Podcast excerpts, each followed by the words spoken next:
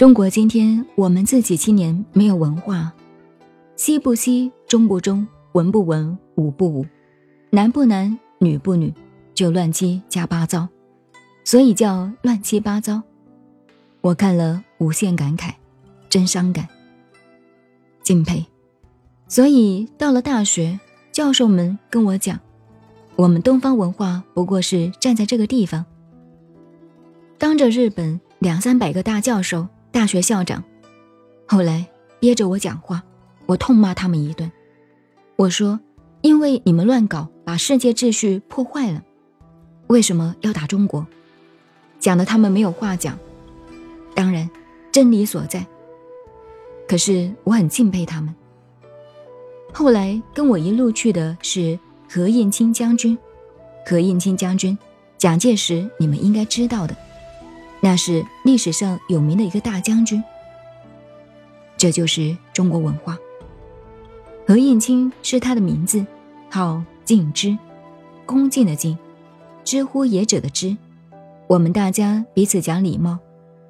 譬如他叫我怀公，因为南怀瑾嘛，怀公，我称他为敬公，敬公啊。我说你是老牌的日本留学生呢。他是在日本留学，认识孙中山先生，一起来革命的。我说我们打了几十年仗，这个国家，这个民族，我看不到二十年就站起来了。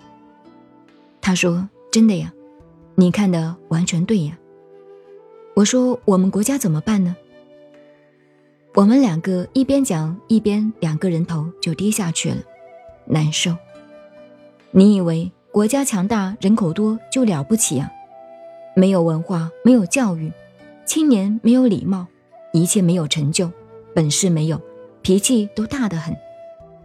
你晓得当年我们一个老朋友，我们都晓得全国的流氓头子，可是也是历史上文人的杜月笙，上海人，卖水果出身的。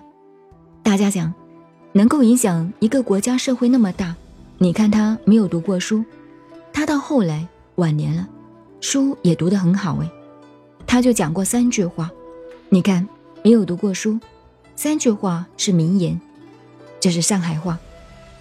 他说：头等人有本事没脾气，第一等人有学问有本事没有个性，做人好规矩很谦虚，头等人。二等人呢？中等人有本事吗？一定有脾气的。有一点学问，一定个性强，脾气大。末等人呢？下等人，第三等人，末等，最后一等的，没本事，没有学问，没有本事，脾气大得很，个性之强，脾气之大，那是末等人呢。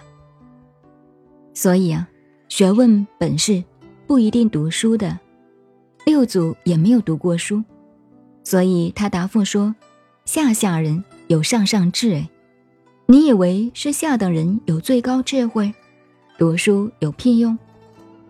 像我经常说，硕士博士读了有什么用？你们可不能这样讲啊！我可以讲，因为我也读过书。下面学生硕士博士太多了，所以做人重要。人没有学好，打打坐、念念佛，也就会成佛了，没有这回事的。回转来，《楞严经》现在交代，交代完了，你们好好去研究。我没有时间帮你做太子伴读，这个你们也不懂了。皇帝的儿子公公在旁边，翰林部的状元考取，有时候皇上就封他为太子伴读，帮忙坐在太子陪读的，也是老师，也是同学。我没有办法做你们的太子陪读了。你们自己努力啊，好好的，《法华楞严》报本参禅，抱着那个本子对照来做，先从做人做事做起。妙老很慈悲，一个老人家八十几了，靠他的招牌到处弄得圆法，供养你们两三百个男男女女诸大菩萨。不要说恭敬他，你可怜他吧，他的目的为什么那么做呢？出家人，单独一个老人，也不是为儿，也不是为女，他为十方众生。希望你们了不起，不要辜负了他的一片心啊！大家好好努力。这是我们今天快要结束了，《楞严经》的结束。